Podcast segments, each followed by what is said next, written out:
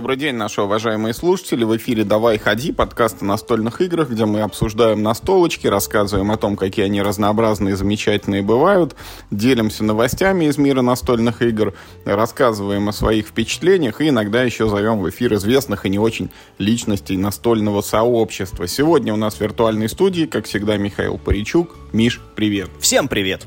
Ну и еще вот с огромным э, гордостью, радостью и счастьем представляю, у нас сегодня с нами сооснователь подкаста Вадим Ларкин, который все чаще и чаще радует нас своим виртуальным присутствием. Всем привет! Я такой случай пропустить не мог. Сегодня у нас сложилась уникальная ситуация, когда мы поиграли в новую игру все втроем, и сейчас готовы ее обсуждать. Причем, ну вот мы все-таки записываемся удаленно, поэтому нужно пояснить, что играли мы онлайн через специальный сервис. У нас все прошло удачно, это был первый опыт, и мы готовы делиться впечатлениями. Миш, вот давай, наверное, начнем с тебя. Ну, дело в том, что когда мы говорим про настольные игры как про хобби, мне кажется, э, в каждом втором выпуске мы так или иначе упоминаем эту игру, э, потому что это действительно одна из старейших, одна из популярнейших в мире игр. Это, ну, то есть это бестселлер на протяжении почти уже 100 лет. Это хит от компании Hasbro, игра «Монополия». Вот, да, казалось бы, штука такая всем знакомая, но, честно говоря, вот, ну, собственно, почему, да, а мы решили вообще об этой игре говорить, что, честно говоря, ее все обсуждают э, за глаза. Да, я Пастернака не читал, но осуждаю. В лучшем случае в нее люди там, ну, типа, в детстве играли когда-то с кем-то где-нибудь. Все знают, что эта игра очень плохая, но никто не обсуждает ее предметно. Ну, а, а что, собственно, там плохое-то? Может, это какой-то, ну, короче, ну, поклеп, да, там как, какой-то навет, просто вот какое-то общее мнение, да, которое все один за другим повторяют. Поэтому мы решили прям четко, предметно. Мы сели, поиграли реально в монополию. И сегодня мы будем говорить только про эту игру. Вот прям вот весь выпуск. У нас спецвыпуск про монополию. Да, причем я хочу сказать, мы играли через интернет, и это оказалось ну, э, не просто удобно, но очень удобно, потому что мы нашли такой сервис, где э, создается как бы э, игра, вот она в браузере отрисовывается игровое поле, и дальше с мобильных телефонов участники подсоединяются к этому серверу, и у тебя в телефоне там есть кнопочки типа бросить кубик, там заплатить что-то, построить дома, и ты нажимаешь этот бросить кубик, сразу показывается... И кубик бросается, невероятно. Да, что у тебя выпало, сразу твоя фишка на экране двигается, Э, если ты что-то покупаешь, ты нажимаешь купить, там загорается, что это поле ты купил ты, не надо там карточки тасовать туда-сюда, не надо деньги там ну, в короче, банке Юр, разменивать. Да. Это Слушай, было очень удобно, я хочу сказать. Я понимаю, но, слушай, давайте я предлагаю, короче, ну, про сервис мы в последнюю очередь поговорим, да, то есть Наш тейк сегодня такой. Мы рассматриваем монополию как полноценную современную игру, на которую вы, дорогие слушатели, можете пойти и потратить деньги, ну, блин, и практически время. в любом магазине. Ну и время, да, соответственно, потом. То есть без, без скидок, без каких-то, наоборот, э, этих, как это называется, шейминга. Без лишнего пиетета к игре, который уже сто лет. Абсолютно. Просто вот с чистого листа. Вот мы в первый раз сегодня поиграли в новую игру, которая называется «Монополия». Ну, я вам честно хочу сказать, что возможно, возможно, что мы с вами действительно в нее впервые поиграли сегодня осмысленно, как взрослые люди с каким-то там опытом, потому что в предыдущий раз э, в эту монополию я играл еще ребенком. Можно сказать, что сегодня действительно мы взяли и поиграли в новую игру, и это не лукавство абсолютно. Да, совершенно верно. У меня точно такой же опыт игры в монополию. Я в нее играл, когда мне было лет, наверное, 12-10, может быть. И, конечно, она была в то время на английском языке, и никто там толком не мог перевести правила. Нам, так, нам их кто-то как-то объяснил, и мы по этим правилам как-то тогда играли. И, в общем, с тех пор я к ней не прикасался вот до сегодняшнего дня. С тех пор тебе не понравилось, что ты ракету не успевал это построить и в космос запустить. Плохая игра, и больше не прикасался. Ну, давайте это В двух словах о компонентах, короче, что есть в игре. Классика, вот наполнение такое довольно стандартное, типичное для современных настолок. Тут есть поле, тут есть фишки, тут есть карточки. И самое главное, тут есть деньги, да, потому что, ну, как бы, не будем погружаться в историю создания этой игры, да, ну, типа, она была создана в период этой самой Великой депрессии, чтобы, ну, там, как-то немного отвлечь людей чтобы от всех хотя бы в игре были деньги. Да, да, да. И, короче, вот в эту игру с, с тех самых пор, вот там, с 35 -го года, когда вот она впервые увидела свет, э, в эти коробки кладут бумажные деньги. Вот как вы, дорогие друзья, относитесь к бумажным деньгам, вот такие, которые прям вот надо считать как настоящие купюры, в настольных играх? Да плохо, я уже много раз говорил, что у меня есть специальный чемоданчик с покерными фишками, который извлекается каждый раз, когда на столе мы раскладываем игру, где есть деньги. Будь то там Railways of the World, где, кстати, они тоже бумажные, будь то Panam, где они, ну, такие тоже, это, более картонные, но все равно еще бумажные. Будь то вот Vegas Showdown, в который мы относительно недавно играли, и в котором, кстати, такие тоже ну, тоже покерные фишки, только более худшего качества. Он такие пластиковые, и они просто разноцветные, без цифр. Вот, поэтому э, бумажные деньги, ну, это, это физически не так удобно, просто как эти фишки, потому что их ты хоп-хоп-хоп собрал, там сразу нужную сумму, а деньги вот отлистываешь туда-сюда, ну, и, короче, вот я голосую за покерные фишки. Ну, я могу сказать, что у меня тоже есть покерные фишки. Я тоже заменяю покерными фишками э, деньги в играх. Э, ничего принципиально вот против бумажных денег я сказать не могу. Надо сказать, что последние там свежие версии Монополии есть и с карточками где вы там на специальном... С пластиковыми карточками имеется в виду, да. С пластиковыми карточками, где вы можете э, пробивать в специальном кассовом автомате эти транзакции, передавать друг другу деньги и так далее. Это, мне кажется, добавляет какой-то это, элемент, не знаю, погружения какого-то, дополнительный игровой элемент, особенно если с детьми играешь. Вот. Э, но если деньги сделаны бумажные качественно, не совсем вот как из газеты вырезанные, да, и, вы знаете, такие тонкие, которые надо вот так пальцами раздвигать, чтобы вот от, отсчитать, отмусолить. Если они сделаны на качественной бумаге, ну, возможно, что от них тактильное приятное ощущение может даже дополнительно возникнуть. Но я считаю, что да, фишками удобно, и фишки вот так, особенно когда они качественные, вот с этим, либо керамические, кто побогаче, настоящие, либо пластиковые с утяжелением внутри, они тактильно приятные, ты так сидишь на столе, так перебираешь. Фишки, конечно, лучше. Я тогда буду защищать бумажные деньги, хоть я тоже, честно говоря, их не очень люблю, но э, я не люблю их по двум причинам. Э, первое, то, что бумажные деньги – ну, там, какого бы они качества не были, они очень быстро приходят в негодность как игровой компонент. То есть они, а, а, они быстро замусоливаются, вот там как-то мнутся, короче, вот это все. Ну, ну, просто начинают немного неопрятно выглядеть. Я помню, для меня был вообще страшный сюрприз, такой, ну, такой, типа, неприятный, когда в Power Grid игре там какого 2000, какого там 10 там, да, что-то около какого 2004 э, года вдруг неожиданно решили положить туда бумажные деньги, да еще какого-то такого мелкого э, размера, да еще и на бумаге, которая для этого не очень хорошо подходит. Вот, кстати говоря, в Railways of the World, там хотя тоже купюры эти бумажные, там у них бумага вот выбрана все-таки такая, которая... Ну, Railways of the World выпускает издательство Eagle Games, которое подходит очень оригинально. У них есть эти бумажные деньги, которые они одинаковые пихают там в разные игры свои. Ну, потому что у них там типа это доллары, потому что у них там все, грубо говоря, в реальном мире происходит, там им нет нужды выдумывать, у них все более-менее в Америке, там, да, куда они эти деньги кладут. Вот.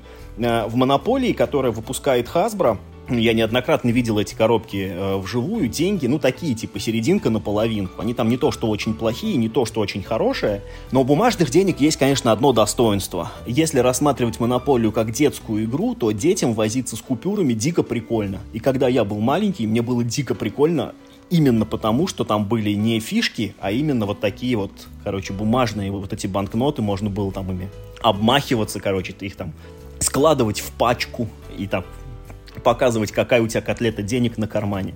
В этом есть, ну, вот такой, как игровой элемент, элемент игрушки. Но, конечно, с точки зрения современного геймдизайна, это, конечно, ну, блин, ну, реально атовизм. Но, конечно, ну, типа, ну говоря о монополии, нельзя говорить а, о ней вот, ну, типа, ну, без того, что у нее есть вот этот вот э, ретро-шарм ну, потому что она же, ну, ну даже дизайн э, современных классических монополий, он все еще, ну, вот тот самый, который вот был тогда. Да, его там немножко там тут подретушировали, тут шрифт поменяли, там то все, но в целом она же оформляется прям вот, ну, почти ну, один это, в один, как это, тогда. Это классика, Миш, но если ты заинтересовался там и решил погрузиться в тему, то ты можешь погрузиться практически куда угодно, потому что есть же там, я не знаю, монополия Марио, монополия Бэтмен, монополия Звездные войны, монополия там все что угодно, где, ну вот, дорисовываются нужные тебе вещи в любимом тобой стиле. Ну вот, кстати, очень хорошо, что ты об этом заговорил. Я предлагаю перейти к следующей, короче, главе вот этого обсуждения. Это, ну, типа,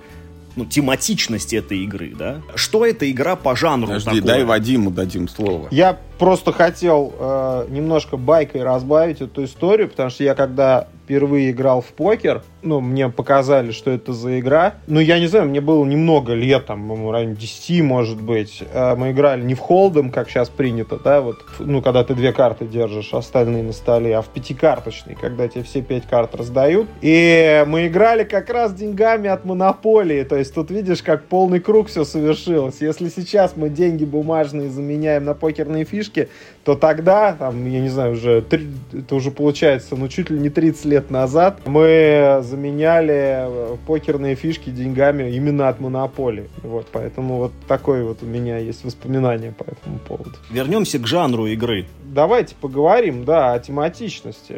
Она, мне кажется, здесь, с одной стороны, как бы есть, да, потому что мы действительно что-то там покупаем. Вот попробуй обозначить жанр этой игры. Вот что это такое? Как вот, знаешь, в Стиме написаны вот теги. Ну, давайте э, не, не, не поленимся и просто на борт GameGeek откроем откроем э, монополию. Давайте, пока Вадим открывает, я свое мнение выскажу. Все-таки, ну, на, на монополии, на коробке прям написано, что это игра о торговле недвижимости, да, и, но когда мы в нее играем, вот задавая себе вопрос, а кто я такой в этой игре, то Тут, ну, есть там... Вопросики. Раздвоение некой элементы шизофрении, потому что одна вот, ну, там, сильная тема, которая прослеживается и выделяется, что ты типа землевладелец, потому что в твоей собственности получаются некоторые там участки образуются, которые ты потом еще и застройку там производишь. Ты можешь строить дома, ты можешь их потом улучшать до отеля. Когда приспичит, ты эти дома можешь продавать, и даже свою недвижимость ты закладываешь периодически, если тоже в этом возникнет нужда. То есть вот в роли землевладельца и вот, вот этот слоган, да, он, по-моему, есть игра о торговле недвижимостью. Вот это здесь как бы присутствует, ну, близко к 100%, я бы сказал. Ты знаешь, мне вот с самого-самого-самого детства мне всегда было интересно, что это за дикий капитализм такой, в котором ты можешь покупать улицы. Анархокапитализм. Потому что базовая единица, которой ты здесь оперируешь, это улица ну вот они там в какие-то районы, да, вот ну, по цветам сгруппированы, но да, там есть еще э, ну, железнодорожные станции, этот, э, эти, ну, водопроводная электрическая компания, к этому как-то меньше вопросов. Ну, типа, как бы, окей, ладно. Но как купить... Слушай, ну, как можно купить улицу? Я вот почему-то у меня в, это ассоциации здесь э, генерируются вот с какими-то вот этими, знаешь, ну, типа эпоха фронтира, вот эти городки там на Диком Западе, когда э, город, ну, вот совокупность улиц, он возникает практически, ну, там, in the middle of nowhere, да, это в нигде, а вот просто на участке земли, и да, ты можешь наверное, в такой ситуации ты застолбил какие-то вот эти вот клочки территории, ты объявил, что здесь будет такая-то улица, табличку условно прибил, но домов пока в ней нету. Вот. Но какие-то линии ты начертил, что вот тут пойдет дорога, а вот тут я буду строить. В данном случае эта условность рассыпается. От, вот, а, э, ладно, конечно, мы покупаем что-то, строим, но вот эта условность рассыпается в тот момент, когда мы приходим на чужую улицу и вынуждены платить какие-то деньги кому-то. Вот тут, тут вся вот эта конструкция сыпется просто как карточный домик. Потому что если я землевладелец, ну такой условный Дональд Трамп, да, который владеет половиной города, какой-то конкретно улицей, почему я должен, придя вот на его улицу, отдать ему деньги? Да я ее объеду. Ну так-то. Я в этот район мы не ходим. Знаете, как анекдот про две синагоги? Почему на необитаемом острове ну, еврей построил две синагоги? Что в эту он ходит, а в эту он принципиально не ногой. И вот И тут то же самое. Я принципиально не ногой на твою улицу. Почему я должен тебе деньги платить? Как так вышло? И что? Вот это что это действие симулирует. Вот что происходит такое, почему я должен тебе деньги отдать? Понятно, если у тебя электрическая компания, да, и я как бы раз в несколько ходов должен ну, счета за электричество заплатить, и ты, э, ну, понятно, что тебе, ты ее купил. Но почему я должен платить за твой отель, у меня есть свой отель? Вот этого я не понимаю. Ну, это вот та самая шизофрения, да, и игровая условность, вот второй элемент игры, потому что мы здесь не только покупаем недвижимость, не только занимаемся стройкой, но и делаем еще нечто непонятное. Вот ходим по этому замкнутому кругу, вот бросая кубики. Да, и, короче, на этот счет у меня есть э, такая, короче, забавная теория. Вот как она вам сейчас покажется. Смотрите, э, когда мы смотрим на игровое поле, ну, это такой, типа, очень схематичный, как будто план города, да, вот на котором эти улицы есть, и мы как будто ходим по городу, то есть как будто в пространстве. А вот прикиньте, если мы это немного перевернем, как будто на самом деле это вот этот вот круг, ну, он собой символизирует не пространство, а тупо время. Что мы просто иногда мы получаем дивиденды, да, проходя через старт. Ну, видимо, у нас где-то есть какие-то там, короче, вклады вклады в банк, который нам иногда выплачивает наш процент. Это вот мы прошли через старт. Мы не физически через него прошли, а просто прошел условный год. Нам время от времени нужно платить за воду, за свет. Нам время от времени нужно там э, пользоваться, ну, железными дорогами. Все вроде как будто вот, ну, ну, короче, идет как будто вот вроде нормально. Но опять же, вот ровно до момента, когда вот мы э, попадаем на чужую улицу и должны платить да, владельцу налог. Тут я тоже никогда не понимал, да, с какой стати мы кому-то вдруг платим налог, если мы на этой улице даже ничего не делаем. Ладно бы я на этой улице хотел что-нибудь сделать, не знаю, там. Ты там, извините, останавливаешься, и ты не налог платишь, а типа вот ты комнатку там снимаешь. Ренту какую-то, да. Ну, или палатку разбиваешь, если еще нет домов. Ага, вот так это работает, да? да? поэтому, извините, как бы аналогия со временем, она разбилась о пространство. Жаль. Ну, а что ты делаешь такое, что требует у тебя э, платить вот этому твоему, как бы, соигроку? Вот что, что, нет, я, допустим, вот мы э, решили в этом выпуске подойти к этой игре серьезно, да, без вот, э, без лишнего пиетета, но и без вот э, насмешек. Ну, давайте попробуем себе представить, вот что такое может сделать человек, чем он таким занимается, что в какой-то момент мне нужны Мишины площади, и я ему должен, может быть, мы, у нас еще параллельный бизнес какой-то идет, может быть, мы торговлей занимаемся какой Какой-то супер минимальный, типа, да, знаешь, ну, там, типа, офис арендовал, да, и вот, пожалуйста, там это какое-то копеечное предприятие. Не-не-не, все вот эти ваши разговоры, все ваши разговоры, они вот придут в никуда все равно, потому что как бы вы ни придумывали, там не обосновывали вот эту вот необходимость, формально это называется оплата аренды в этой игре, когда ты попадаешь на чужую клетку. Но дело в том, что вот когда вы пытаетесь э, найти объяснение, чем вы там занимаетесь, вы пытаетесь выдать некую, ну, разумную причину, почему это все происходит. Потому что, смотри, потому что, ну, мы, например, вот когда обсуждаем евро, да, мы все время вот это,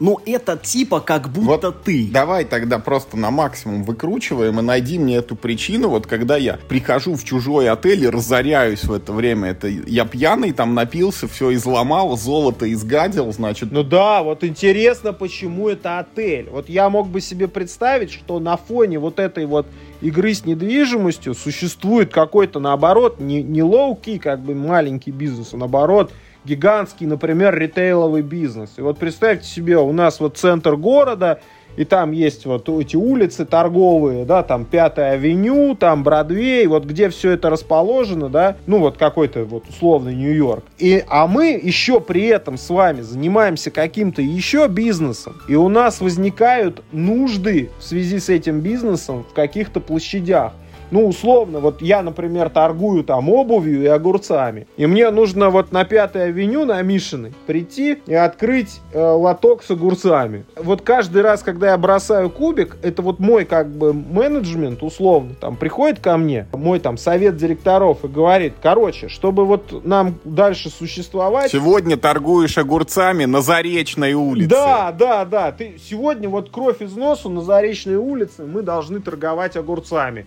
Я говорю, если Заречная улица моя, то я говорю, ну как бы вот приходи и торгуй. А если улица Мишина, то я должен аренду заплатить Мише, чтобы торговать огурцами. При этом сами, сама торговля огурцами, она происходит, вот ее оборот денежный, он происходит где-то на фоне, сзади. Он просто генерирует мне вот эту нужду обязательно взять вот этот кусочек площади там у кого-то из вас. И тогда я вам плачу. А иногда твой менеджмент сходит с ума и отправляет тебя с огурцами в фешенебельные отели, а ты это слепо доверяя, бежишь, короче, там огур... Всаживаешь все деньги, разоряешься, но огурцами поторговал. А я тебе объясню. И вот Миша берет и выкупает всю улицу. Всю там, ну, весь этот район, там, Заречная, какая там еще улица, Щусева, я помню, в нашей монополии была. И он весь этот район выкупает и начинает его так называемую эту джентрификацию. То есть он начинает строить там крутые здания. То есть раньше там стояли сараи, свинарники. И я когда приходил и говорил, Миш, ну, хочу лоток с огурцами поставить. И он мне говорит, 8 фунтов. Свиней раздвинь вон там и вставай, да? Да, свиней, да, вот эту свинью просто отгони и будешь здесь огурцами торгать. 8 фунтов. А тут он, значит, взял и построил на этой улице, ну, какие-то дома, бараки. Барак потратил по, по 100 фунтов за барак, поставил бараки. Я прихожу, говорю, Миш, вот 8 фунтов, как в прошлый раз, короче, вот здесь. Он говорит, не, Он говорит, извините, свиньи-то уже нету, вот лоточек сколочен из, из ящика. Да, свиньи нету, вот бараки стоят, понимаешь, тут уже люди не, не такого... Культурные, да. Культурные ты, люди. В калашный ряд, не лезь. Да, со своим это, с восьмью фунтами, поэтому 12. Потом Миша, ну, накопил, значит, 12 фунтов. Ну, ясно, потом я там сделал просто, короче, понятно, Уолл-стрит. И да, я прихожу, и там, где раньше свинья лежала в грязи, грязи стоит Москва-Сити, Миша-Сити, Миша Тауэр. На ней золотыми буквами написано Миша. И я прихожу, говорю, 12 фунтов. Он говорит, ты где барак здесь увидел? Где? Где ты видишь тут бараки? Ты глянь, какая красота. Все, 250. Ну, типа, мне разрешение. Ну, короче, ну, вот видите как? То есть этот кубик, это нужда какая-то, которая нужна вот для того, чтобы вот по-любому оказаться в этом районе. Понял. Но это не помогает нам понять, кто в этой игре мы такие. Потому что если это наши деньги, из которых вот мы, короче, из собственного кармана за все это расплачиваемся, то кто такие эти люди, которые нами там сверху да, помыкают, да. отправляя одной, нас одной рукой ты, значит, в отель? Одной рукой ты сам эти отели планируешь, а другой ты с ведром огурцом бегаешь вот по свинарникам.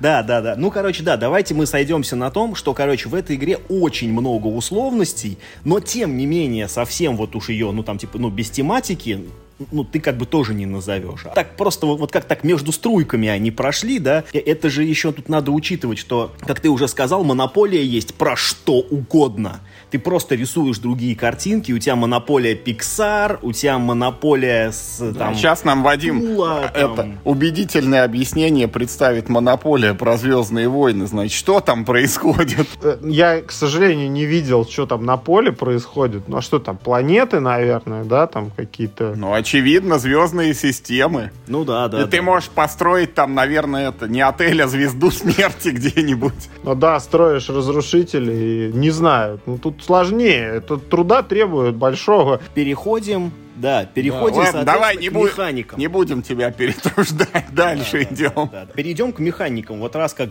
как бы, ну вот мы затруднились немножко с тем, ну типа, есть в ней тема или нет, то интересно порассуждать, вот знаешь, ну, немножко навязший в зубах вот в этой парадигме евро, Ameritrash. Вот где на этой, где вот на этой плоскости, да, находится у нас монополия? Нигде. Первое, что хочется сказать, это Ameritrash вы, выкрученный на максималку просто, но потом вспоминается, что есть set collection еще. Это классическая евровая механика, потому что кровь из носу, но собери три зеленые карточки или там две синие или еще какие-нибудь. Ну да, а потом строй дома и отели. Это тоже как будто, да, такой да, и торговля там есть. Мы хотя и не по... Ну, а, мы немножко попробовали сегодня поторговаться. А, у нас такая шутка. Да, если бы кто-то не кричал, я с вами торговаться не буду, может быть, у нас и более активно шла бы. Да, вот как раз это как раз то, о чем я хотел поговорить. Когда все говорят, что игра, ну, Монополия это, это прям очень плохая игра, то, честно говоря, вот там то, как она выглядит, то, что в ней много рандома, честно говоря, это не самое э, страшное. Есть много игр, в которых, ну, там, типа, ну, довольно много рандома. Тут, э, тут и Take That есть, как бы все, что угодно есть. Самая фигня в этой игре вот в чем, как по мне. Э, в целом, всю партию можно разделить на несколько этапов. Значит, э, первый этап, самый старт игры, такой типа как, ну, первоначальное накопление капитала, когда вот мы рандомно ходим по полю, скупаем некие рандомные объекты на стартовые деньги, которые нам как бы, ну, даются перед началом игры, чтобы, ну, типа, у нас было что-то. Дальше, по идее, должен начинаться этап, когда, как бы, ну, вот вы с другими игроками начинаете вот эти уже вами приобретенные объекты выгодно обменивать на объекты других игроков. Так-то, по логике, по идее, чтобы это были, ну, такие, как бы, сделки типа win-win. Типа, я получаю набор, там, ты получаешь какую-то перспективную улицу или, или там денег, если у тебя мало. И если, как бы, вот этот вот этап, он будет нормально, хорошо, активно осуществляться, то в итоге это вот поле, которое как-то вначале хаотически разбивается между игроками, оно все-таки, ну, вот делится на некоторые такие вот сферы влияния. Там у меня вот этот район, там у него, этот ушел в железные дороги, у этого там здесь, там у этого тут, и как-то вот мы начинаем постепенно это все развивать. Но самая фигня в том, что это все разбивается об одну простую вещь. Я не буду с вами торговать. Потому что, как мне кажется, против вот этого лома нет в игре а приема. Вот, вот мне кажется, что есть, наверное, прием. Просто надо было вот нам, как в ситуации Вадим там говорит, нет, я не буду, нам надо было с тобой объединиться и как-то это обменяться друг с другом. Вот в этой партии конкретно у нас просто не сложилось. Вот Вадим на, настолько, значит, он это гадина с кубиком, что вот в каждой этой он там воткнул свою эту фиолетовую там пипку это и по одной карточке из каждого набора он скрал. Что, ну, мы не смогли с тобой вот обменяться напрямую, собрав там тройку. Мы смогли с тобой. А как раз я продал тебе вот ту карточку, которой тебе не хватало до полного комплекта, чтобы ты начал там строить дома и отели. Но есть нюанс. Во-первых, это были самый-самый-самый дешевый. Во-вторых, Вадим все время кидал кубик так, что останавливался ровно между ними. Но не в этом дело, да. Ну, короче, дело в том, что я вот продав тебе эту карточку, ну, я же тебе и заплатил потом в итоге, попав, попав к тебе.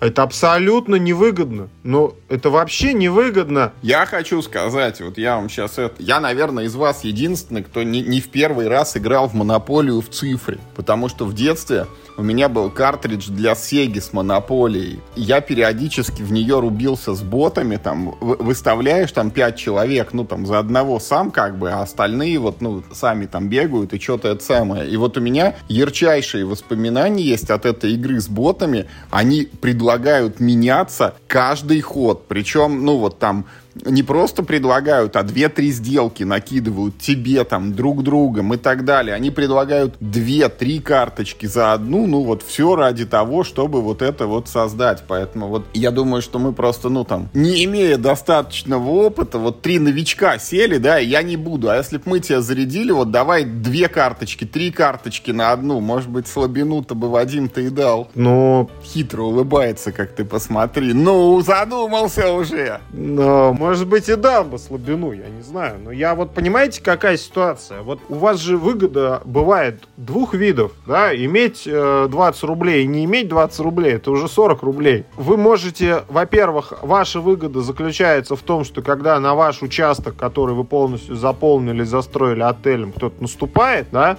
а вторая ваша выгода заключается в том, что когда вы наступаете на чей-то участок, и вы заплатили меньше, чем могли бы, например. И поэтому выкупать у вас э, участки, которые, ну там, давать вам возможность зарабатывать на мне же наступая на ваши участки, отдавать вам полностью всю улицу, я не вижу в этом смысла. То есть я лучше я буду по карточке на каждом на каждой улице иметь и не платить, не дать вам, я не дам вам тем самым возможность строить там дома и отели, и я не буду тратить по 250, по 500, по 700 шекелей на каждый на каждый ход. Э, зачем мне это делать?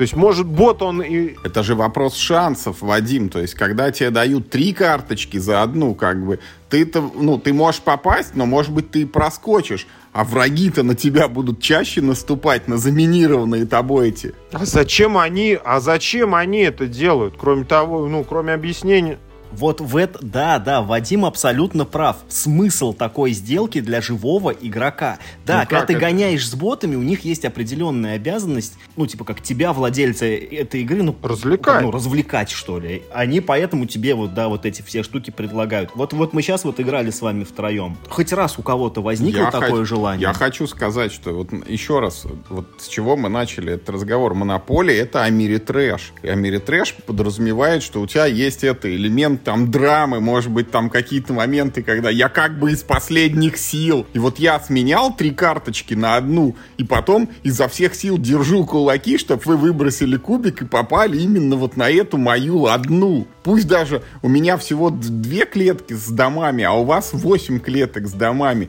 Я все равно буду надеяться, что вы ко мне попадете, а я вас проскочу. Не, ну я вас так и обыграл. Я же вас так и обыграл. У меня была одна улица из двух домов. Давайте вот, уважаемые слушатели, это мы тут внесем, значит, некоторые коррективы. Тут у нас есть победитель нашего, значит, маленького капитал-шоу «Поле чудес», который мало того, что так бросал кубы, что все время наступал мимо мимо чужих вот этих клеточек, так как каждый раз, когда он наступал на поле там события, этот комьюнити чест это, и, и, и второе, вот ему выпадали сплошь карточки «получите 100», «получите 200», и такое ощущение, что минимум вот тысячи две оттуда было-то получено на халяву. Да, да, да, да. И это, кстати, претензия к э, игре. Это, кстати, вообще не повлияло на исход игры. Да, это как это это как люди красивые, которые говорят, что типа неважно быть красивым, да? Да, так это и тут деньги не главное. Они просто есть. А, и вот, короче, это приводит нас э, к мысли все-таки о том, насколько в этой игре ты, ну, можешь показать какой-то класс. Миш, можно я тебя перебью? Да, извини. Вот ты начал говорить про этапы, и мне кажется, что здесь этапов, ну там, допустим, не два, а три. Вот первый этап это когда мы по пустому полю, без, ну, не занятому, ходим, наматываем круги. Ну и у нас с вами так вышло, что мы как-то так удачно ходили, а может быть стартовое количество денег было так, такое большое, что мы с вами на первом этапе выкупили все. У нас один раз возникла ситуация, когда у тебя вот возник шанс там что-то купить, а у тебя денег не было. И именно тогда ты вот эту коричневую, на коричневой улице продал. И у тебя было желание продать, чтобы добыть вот эту, вот эту там какую-то, не помню, розовую, розовую улицу. А у Юры было желание купить. И тут вот уникальный случай, когда ваши интересы сошлись. И ты же ему продал-то эту, эту улицу несчастную, позорную, дешевую, там, в три дорого или в четыре дорого. Три с половиной раза дороже, чем она стоила на самом деле по номиналу. И это того стоило. Да. Ну вот, это первый этап, когда мы ходим и занимаем поле. Второй этап, это когда мы уже ходим по полю, которое там кем-то занято, и благодаря совершеннейшей чистой случайности, броскам кубиков и карточкам, оказывается, ситуация складывается таким образом, что у кого-то вот по этим кругам деньги деньги прирастают, и, и, а у кого-то не прирастают. Получается, что и этот этап может длиться, ну вот в моем ощущении, бесконечно. Вот, вот этот этап. А потом происходит ситуация, когда кто-то спотыкается. Он там начинает продавать дома, его активы уходят на продажу, он там что-то предлагает продать, кто-то при- предлагает купить. Вот тогда баланс начинает смещаться в пользу одного игрока, двух игроков. И это вот третий этап. То есть, когда ты получаешь вот эти улицы не, не торговлей и переговорами какими-то, уговаривая за две, за три, за четыре карточки купить, а покупая их вот с этих банкротств, да, с, э, с распродаж. И вот тогда у тебя уже может какая-то стратегия. Вот ты на самом деле стратегию и план, и какое-то влияние на игру можешь проявлять только вот на этом этапе, на третьем, когда реально выходит что-то на продажу, и ты вот в этот момент решаешь потратить там столько-то денег или столько-то денег, чтобы это все купить. Участвовать в аукционе, не участвовать в аукционе. То есть игра сама по себе между игроками начинается вот на этом третьем этапе. А мы до него с вами даже не дошли. Потому что оба раза, когда вы спотыкались, у Юры там было 400 рублей, он залетел на 700, а у тебя было там типа 800, а ты, наверное, на 2,5 залетел там на этом фиолетовом, да, с двумя отелями.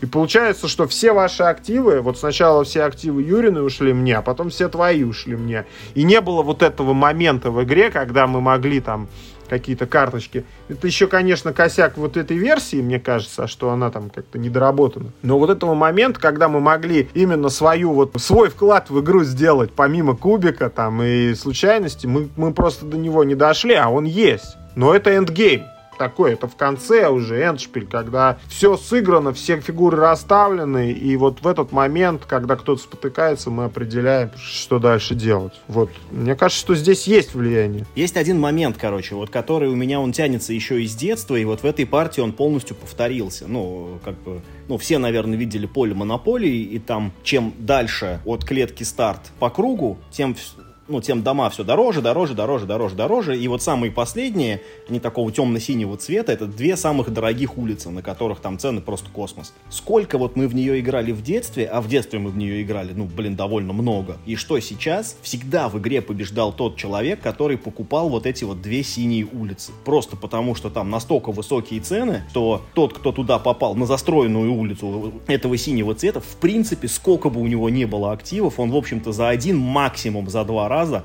он полностью банкротился. Просто потому, что, ну, это вот такие вот улицы.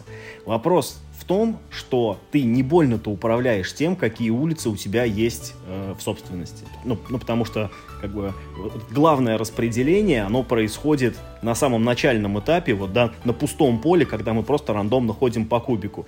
И первый, как бы, да, залог твоего, Вадим, успеха был в том, что ты просто огромное количество денег натянул из колоды комьюнити Chest и Chance, а второе, то, что именно тебе в этой партии повезло вот на этом начальном этапе вот просто на незанятом поле купить два вот этих вот синих участка. Ты ни с кем за них не боролся, тебе вот просто повезло вот их да, купить. Это на самом деле было голое везение, ну а дальше просто вопрос техники. Абсолютно, да. Как там есть лишних там типа 100-200 рублей, да, покупай на них два дома, и ты их, э, как это называется, их капитализацию, ты их ну, там, типа, удвоил, грубо говоря, да, там, там за каждые 100-200 рублей. И у вас не было шанса этого преодолеть. То есть у вас единственный шанс это преодолеть, это выкинуть кубики так, чтобы не наступить на эти два дома. А как это сделать? Да, а это же очень просто сделать, типа, да, да, да, да, да, да, да, говоришь, выкинуть кубики так, как будто я такой, как, как бы сам такой, выкину-ка я кубики сегодня вот так. Просто берешь и кидаешь, да, делов-то. Нет, ну да, здесь вообще никак не преодолеть. То есть человек, который засел на этих последних, ну, допустим, даже на последних дву- двух вот этих э, секторах, все, он, он непобедим на самом деле. И что-то должен... Мне кажется, можно вообще ничего не покупать больше, кроме двух синих вот этих вот улиц. Остальное можно просто... Ну, это значит дает тебе тоже какой-то простор для планирования. То есть ты можешь, например, ну вот начал ты с этими полутора тысячами шекелей и пошел по полю. И ты просто пропускаешь, не покупаешь покупаешь. Ну вот, ты же можешь не покупать? Не знаю, Вадим. Это все подводит нас вот к краеугольному камню, на котором игра строится. Это вот эта механика. Roll and move, king, win. Да. У нее есть огромное как бы достоинство и преимущество. Это супер легкая механика, максимально понятная там... Всем. Всем, да, неопределенному кругу людей. Потому что сделать свой ход очень просто. Ты бросаешь кубики, не составит труда подсчитать, сколько на них выпало точек, и ты берешь свою эту фигурку и вот начинаешь 1, 2, 3, 4, отсчитываешь и побежал. Вот, но как бы за все нужно платить, и тут, конечно, ужасно вот то, что ты никак не можешь повлиять на то, что у тебя выпадает. Да, там есть из колонизаторов, мы знаем, что семерка выпадает чаще, там чуть реже 6 и 8, но тебе это никак не помогает знание. Вот, ну, видишь ты, что, может быть, туда попаду, а может быть, сюда, да, а может быть, встану на эту, на карточку, где мне выпадет еще какое-то событие, на, на что я тоже никак не могу повлиять. Вот, и здесь, конечно, это вот может быть, там какой-нибудь чемпион по монополии не согласится, но вот есть очень большое подозрение, что кубик, ну, сильно больше, чем на 50% исход игры определяет.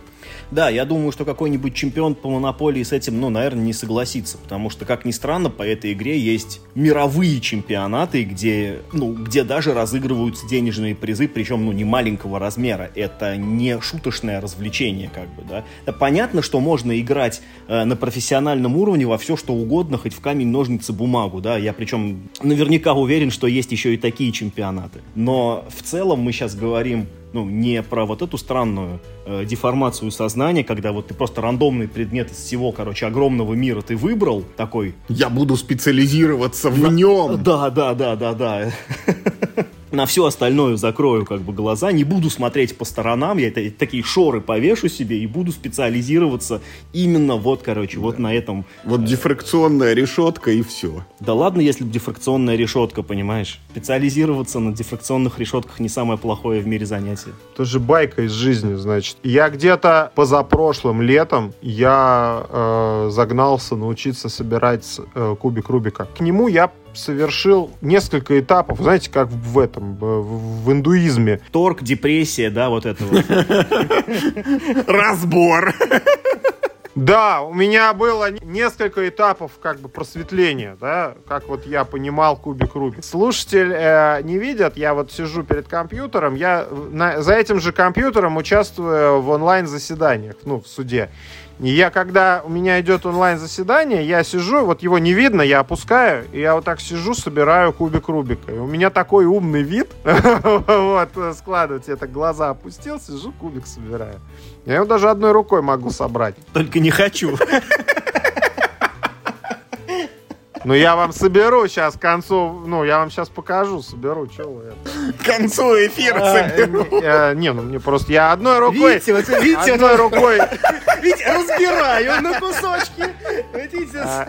все отдельно снимается, а теперь вот раз, и я собрал. У меня просто кто говорил, что я кубик Рубик собрать не смогу? Видите, У них собрал. просто два. Один такой, и один собранный сразу лежит. Я просто... А второй я собранный достаю из-под стола.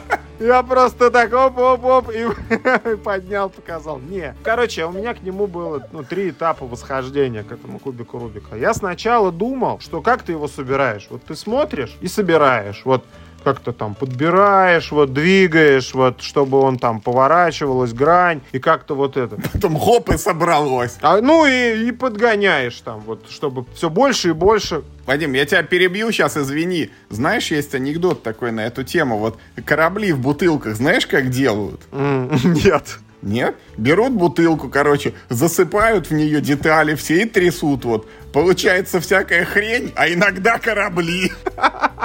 Ну и вот, я думал, ну, первый э, мой э, подход, я думал, что это просто это головоломка, и ты его собираешь. Потом я разобрался, что существуют алгоритмы по сбору кубика Рубик, да. Я эти алгоритмы знаю, и, ну, я там могу собрать кубик Рубика не, ну, за недолго, ну, там, за три минуты, может быть, за четыре. Это вот мое время. А потом я в какой-то момент узнал, что существуют чемпионаты по сборке кубика Рубика. Я открываю и смотрю, там написано там две, ну, там, рекорд, там, два, там, сколько. И я такой думаю, ну, смотри, вот я еще чуть потренируюсь, и две минуты тоже сам смогу собирать. А потом приглядываюсь, а это две секунды. Две секунды. А тут недавно новость вышла, что какой-то чувак, вот у каждого, вот у кубика Рубика в разобранном состоянии, ну, вот он выглядит вот как случайный набор э, квадратиков. На самом деле этот набор квадратиков, он не случайный. И их существует, ну, там, 9999 комбинаций или там 99999 там комбинаций. И какой-то чувак запомнил все комбинации, все.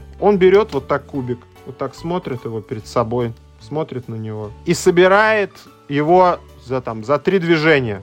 Меньше там, за долю секунды. Ну, то есть даже меньше секунды. Собирает куб, потому что он просто помнит вот все комбинации. Вот он его поворачивает той гранью, которая ему надо. Хоп, и собрал. Меньше секунды. И я подумал, а зачем мне вообще вот этим заниматься в таком случае? Я никогда вот этого совершенства в игре, э, ну, в сборке кубика Рубика не достигну. Что это такое вообще? Зачем оно нужно? Эти люди, они похищают у нас удовольствие они и лучше не знать об их существовании. Я считаю, что лучше не знать о существовании чемпионатов по монополии и людей, которые понимают, как в нее играть. Потому что, несмотря ни на что, несмотря на то, что эта игра не очень хорошая, все-таки монополия, но мы огромное удовольствие получили, играя в нее сегодня. Я считаю, что мы прям получили удовольствие.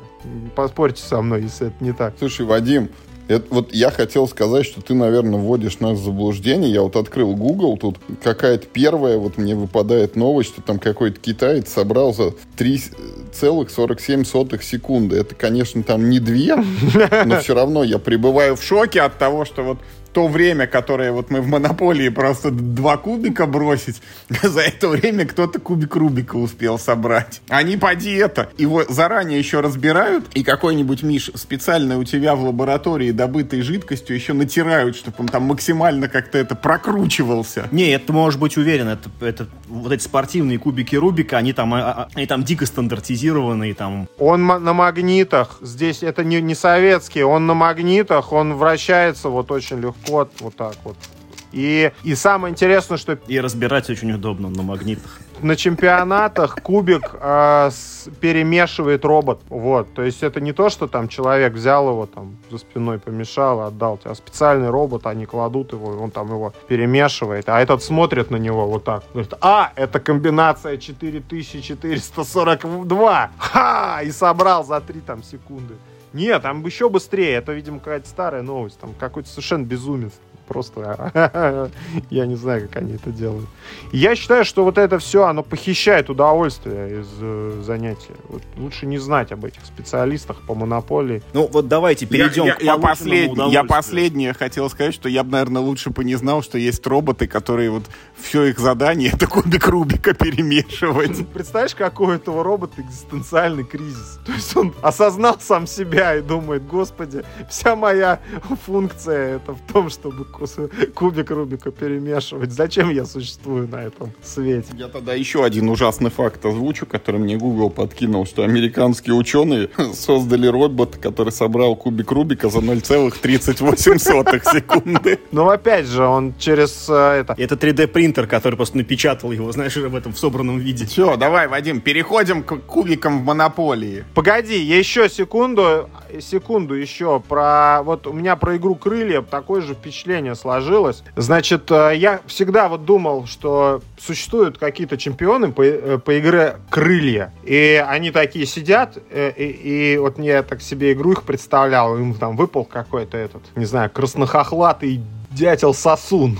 И они такие, а, все, там, типа, красота, ну, я выиграл. Ну, то есть какие-то... И тут, наверное, тоже, а, улица Щусева, ну, все, вы попали. Ну, то есть наверняка какие-то вот у этих специалистов по монополии есть наиболее, там, желаемые результаты, которые приближают их к победе. И, возможно, что они, например, э, вот мы сегодня обнаружили, что попасть в тюрьму это не так уж плохо. Ты три хода пропускаешь безопасно, не наступая на чужие улицы, только зарабатывая при этом в этот момент, когда другие игроки ходят и сдают тебе деньги. Надо посмотреть, какие эти расположены, вот там 6, 7, 8 шагов из тюрьмы, это, наверное, наиболее посещаемые локации, ну вот по статистике тогда. Да, кстати, ты, наверное, прав, и это где-то здесь, наверное, кроется один из секретов успеха в игре «Монополия». Но вот Э, да, Вадим сказал э, очень такую фразу, да, что нам было типа весело поиграть в эту игру, на самом деле. Я должен сказать, что когда мы садились, я думал, что это будет дикое уныние, и мы просто потратим это время, ну, чтобы сделать этот подкаст, и мы скажем, что да, все правда, короче, это вообще... У... Это было что-то ужасное, в общем. Нет, на самом деле было весело. Это очень было такое, ну, глупое веселье, типа как вот в пьяницу играть, да, или там, не знаю, во что-нибудь такое. Но это было, ну, типа, kind of весело. Если мы обратимся к Board Game Geek, да, то у этой игры оценка 4,4. Что в переводе на шкалу э, Board Game Geek, да, ну, то есть, типа, на десятибальную шкалу здорового человека, да, ну, то есть, не на ту десятибальную шкалу, где, короче, если у тебя, ну, там, типа, ниже 8 баллов, значит, вообще все, не надо, короче, играть. А вот, ну, типа, да, шкала, короче, где каждый балл имеет какой-то, ну, как, какой-то смысл. Это переводится, типа, типа, да, не очень хорошая игра, но, типа, сыграю, может быть, когда-нибудь еще разок. И я, в принципе, принципе, с этой оценкой довольно согласен. Это, да, действительно, это не очень хорошая игра, но э, сегодняшняя партия показала мне, что если вдруг когда-то у меня возникнет такой соблазн, и кто-нибудь мне вдруг скажет, в Монополию сыграем, я скажу, а давай. Потому что, ну, есть какой-то глупый азарт в том, что ты бросаешь два кубика, и, ну, вот там с этими деньгами расстаешься, и там только что ты там потратил 200, потому что попал на чужой отель, и тут этот чувак, кому ты отдал 200, он попал на твой и дает тебе 4 рубля, и ты ты такой, ага, вот я так с тебя по 4 рубля-то я сейчас тебя и обдеру как липку, ты сейчас мне тут 2 рубля заплатишь, там 12. И вот, короче, в общем, в этом я отыграюсь. Ну и плюс там куча случайностей, да, которые тебя могут, конечно, и утопить, но могут, с другой стороны, довольно долго поддерживать тебя на плаву. Ну вот это, через старт проходишь, получаешь деньги, карточки тянешь иногда, получаешь тоже деньги. Поэтому в целом это, конечно, ну не та игра, которую я выберу сам, да, скажу, все, давайте играть в Монополию. Но в целом с правильной компанией, в правильном настроении. Короче, не относясь к этому серьезно ни в коем случае, там, не играя э, на победу, там, как-то страшно. Ну, типа, why not? Ну хорошо, а скажи, скажи, а какая игра хуже Монополии? Сейчас, Вадим, погоди, я хочу Мишу как ни странно, поддержать, потому что я тоже поймал себя на мысли, что это, ну, далеко не самая плохая игра или вот, ну, не самая плохая партия, в которую вот эту мы провели. Во многом, конечно, наверное, заслуга, ну, тут здесь это электронного именно формата, потому что мы... И ностальгии. Ну, во-первых... Отчасти. Не, во-первых, Миш, это вот мы сыграли быстро, мы там в час где-то точно уложились. Ну, потому что за тебя все компьютер да, считает, за тебя, за тебя все делает, ты просто, ты просто да, кнопку класс. жмешь это и погнали, как бы. Это все быстро, динамично. Это действительно было весело, потому что азарт никто не отменял. Он здесь, ну, постоянно присутствует. Но я просто вспоминаю, ну вот есть там настольные игры, которые мне не нравятся. И есть партии, в которых, ну, я прям вот кучал, что говорить, да, это вот э, Вадим вот про крылья вспомнил, вот мне почему-то крылья не зашли там. Ну, мне от Джейми Стигмайера что-то у меня не складывается, вот не эти. Крылья это не его игра, плохой Но пример. что он выпускал? Вот не, не замки вот эти вот, да. Between Two Cities, это и Between Two замков. Вот Коса, например, где мы играли там, может быть, в пятером, в семером, вчетвером, и я скучал, а втроем в монополию мне было интересно. И я даже поймал себя на мысли, что, в принципе, было бы неплохо сыграть в четвером или, может быть, в пятером, только в более правильную версию, ну, где клиент вот этот поддерживает там, как положено, эту торговлю там и обмен. И если бы, ну, я жил там совсем в идеальной ситуации, когда у меня вот не лежало бы рядом вот пять коробочек, которые я тоже хочу поиграть, то можно было бы и вот этот сегодняшний опыт повторить, потому что с тобой, что с Вадимом, это, ну, просто здорово провели время. Вспомним вот тот наш этот мысленный эксперимент про чукотского мальчика, который раз в год покупает себе одну игру и потом, ну, ну как бы обречен в нее 365 дней играть до следующего вертолета, да. Э, вот. Если бы вот ему привезли на вертолетом эту игру «Монополия», это был бы, ну, наверное, это был бы, ну, не лучший год, конечно, в его игровой карьере. Да, не по самый веселый. Повторяемость там наверняка она бы была через какое-то да, время. Но если не чистить, как бы, но и... бы и не по. Согласен, но это, э, это я, я, я тоже должен сказать, это далеко не самая плохая игра, в которую я играл. Вот я и хочу сказать, вот э, если сравнивать монополию, которой через там, 10 лет, 100 лет, чуть больше, чем через 10 лет, и современные игры, которые вышли там в этом году, в прошлом году, вот э, вы можете сказать, ну, которые, понятно, там, что есть вот совсем трэш какой-то. Это просто я вот в компьютерные игры, у нас есть термин «польская игра». вот. А, Польский шутер. Польский шутер, да. У меня, кстати, на примете есть Терминатор Resistance. Говорят, поляки хороший сделали, прям с уважением к первой и второй части. Да так-то поляки и этот, и Ведьмак сделали очень хороший. Это, э, это просто такой мем. Поляк, он как сломанные часы. Два раза в день показывает правильное время. Я хочу сказать, что вот из последних игр, которые на слуху, вот, вот можете сказать, вот что хуже Монополии? Вот понятно, что лучше Монополии легко найти, а вот хуже Монополии вот из того, что на хайпе, вот на... Одержимость, Миш, помнишь, как мы вот добросовестно несколько подходов делали и не зашло совсем. Как ни странно, я соглашусь с содержимостью, да, в Монополию было играть веселее. Ну, то есть, как и та, и другая игра, они, ну, типа, ну, не очень, но Монополия, если сравнивать с содержимостью, мне понравилось, ну, kind of больше. Э, Шакал я не перевариваю, потому что это тоже... Да. Хотя Потому... и там, и там рандом, казалось бы. Да, но Шакал тягомотный какой-то, ужасно. Ну, в Монополии как-то тоже дурацкая игра, согласен, но в ней я, я, я даже не знаю, ну, был какой-то фан. Я вот э, за Шакалом я ни разу не помню, чтобы я хоть какой-то... Я сыграл еще прям Вадиму отомстить. Вот ты хоть раз думал так про Шакал, что вот я бы в него еще раз сыграл, там Вадиму надрать в Шакала. Вот видишь, это, это о чем-то договорит все-таки, как ни странно. Ну а тебе-то, Вадим, как? Слушайте, мне понравилось, я получил удовольствие. Понимаете, здесь тоже же все зависит от того, как ты подходишь, как ты... Ну вот мы собрались э, получить удовольствие, посмеялись, по немножко подразнили друг друга. Очень-очень хорошо поиграли, просто время хорошо провели. Но если вы хотите, чтобы эта игра вас развлекала, у нас вот некоторая дискуссия по поводу особняков безумия там на канале возникла, да, что ну здесь надо постараться, да, немножко, чтобы она, чтобы и ты должен вложить какие-то силы для того, чтобы было весело, а сама игра тебя здесь развлекать не будет. Если ты полностью переподчиняешь вот эту задачу игре, то ты обречен в данном случае, ну, монополия тебя развлекать не будет. Ну, в чем-то ты прав. Не, ну так-то да, можно си- сидеть с грустным видом, это, бросил два куба,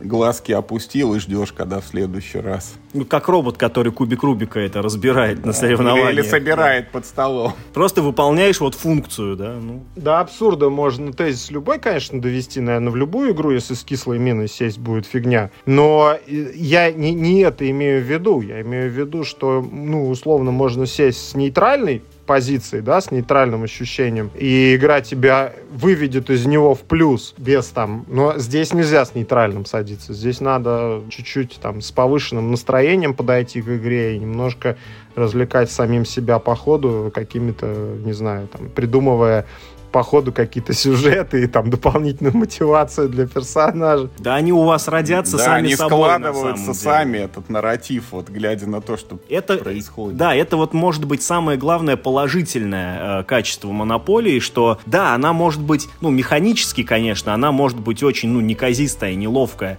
но вот э, в чем она сильна, это в том, что она вот, вот какие-то вот эти мета-игровые ситуации... О мире трэш, о мире да, трэш, да, я говорю. Да, да, она умеет создавать играть, да, ну, возникают какие-то шутки, которые никому вот не будут понятны, кроме тех людей, которые сидели за столом вот в этот момент, да, конкретно. И, ну, наверное, это тоже хорошо, я считаю. В конце концов, игры нужны для эмоций, да, ну, типа, я получил хорошие эмоции. Ну, грубо говоря, когда ты в эту игру отдаешь эмоцию, она тебе возвращается с повышенным коэффициентом, а не с пониженным или там с, ну, с таким же, не с единичкой. Ты в нее эмоцию отдаешь и получаешь ну, повышенную отдачу, это совершенно точно. А есть игры, которые, ну, сам себя весели, не весели, а ничего не произойдет. Я вот думаю, что игры, где ты сам в своем планшете копаешься и потом просто сравниваешь очки, ну, они даже, наверное, похуже, чем э, Монополия в этом плане. Поэтому не самая плохая игра, и от этой игры, вот от первой осознанной игры за многие годы в Монополии у меня очень хорошее впечатление. У нас сегодня первоапрельский выпуск, а получился он на самом-то деле не шуточный, потому что абсолютно с серьезным отношением, серьезным выражением можно сказать «попробуйте». Не так уж это и ужасно. Да, да, да, это вот э, сегодняшняя партия на самом деле немного... Э, знаете, э, что мы могли бы подчеркнуть этой сегодняшней партии? Сегодня я кое-что понял. Да, да, да, сегодня я кое-что понял, действительно. Конечно, вот этот вот огромный игровой опыт, который тянется, и у каждого настольщика он только ну, все больше и больше становится, игр становится все, все больше. больше тебя отягощает, ты хотел сказать. Ну да, в каком-то смысле. Короче, иногда, если вот немножко от этого всего абстрагироваться, то можно найти, ну, какие-то неожиданные неожиданные, полузабытые, короче, вещи, да, которые ты, может быть, уже и разучился таким образом удовольствие это получать. Поэтому, если вы способны некоторые предрассудки отринуть, то действительно попробуйте с таким, э, с нейтральным э, лицом, позовите пару хороших друзей и весело на кураже, без серьезных щей попробуйте оно было неплохо. Если говорить э, в контексте Buyer's Guide, стоит ли покупать монополию или не стоит покупать монополию, она, кстати, денег-то немалых не стоит, она это не дешевая игра, но она там не, не 900 рублей. Ну, если покупать монополию или что-то еще, мы вам миллион вариантов скажем, что еще. Но если она у вас уже каким-то образом есть, вам ее кто-то подарил или откуда-то она, то ее не надо не выбрасывать, там, не на долгую полку убирать. Она имеет право на существование. Опять же, ну, мне кажется, что здесь очень большой, большое требование к компании. То есть с людьми, которые пришли к вам впервые в гости, там, э, и вы их плохо знаете, мне кажется, садиться не стоит в эту игру. А вот со своими там проверенными членами ячейки, э, с которыми у вас есть ну, какое-то взаимопонимание и возможность там, подшутить друг на другом иногда не очень корректно, да, мне кажется, это прекрасная игра для того, чтобы просто провести время. Ну, на этой мажорной ноте я пред предлагаю, мы можем на сегодня и закончить. Но я хочу сказать, что вот э, в заключение, что чем ты старше становишься, тем ты менее категоричен, в принципе. То есть вот этот детский максимализм уходит. Это хорошая игра, это плохая игра, в эту я никогда не сяду играть. Ну, это хорошо, на самом деле, что эта категоричность уходит. Это позволяет нам немножко выйти там, за рамки каких-то своих обычных э, рельс, да, вот как мы вот только новые игры или только тех, которых больше на БГГ, там, больше, чем там 7. Вот. Это крутой, освежающий опыт, в том числе освежающий опыт поиграть в игру, которой 100 лет. Это, мне кажется, это здорово. Чтобы оказаться там, где ты никогда не был, нужно делать то, что ты никогда не делал. О как! Выходите из зоны комфорта. Играйте в монополию. Да. Да, да, да. Я даже не знаю, как мне в конце говорить, играйте только в хорошие игры, потому что, ну, типа, в том числе и типа, не в последнюю очередь в монополию получается. Но, тем не менее, играйте только в хорошие игры. И главное, не болейте. Спасибо вам большое, да. Пока.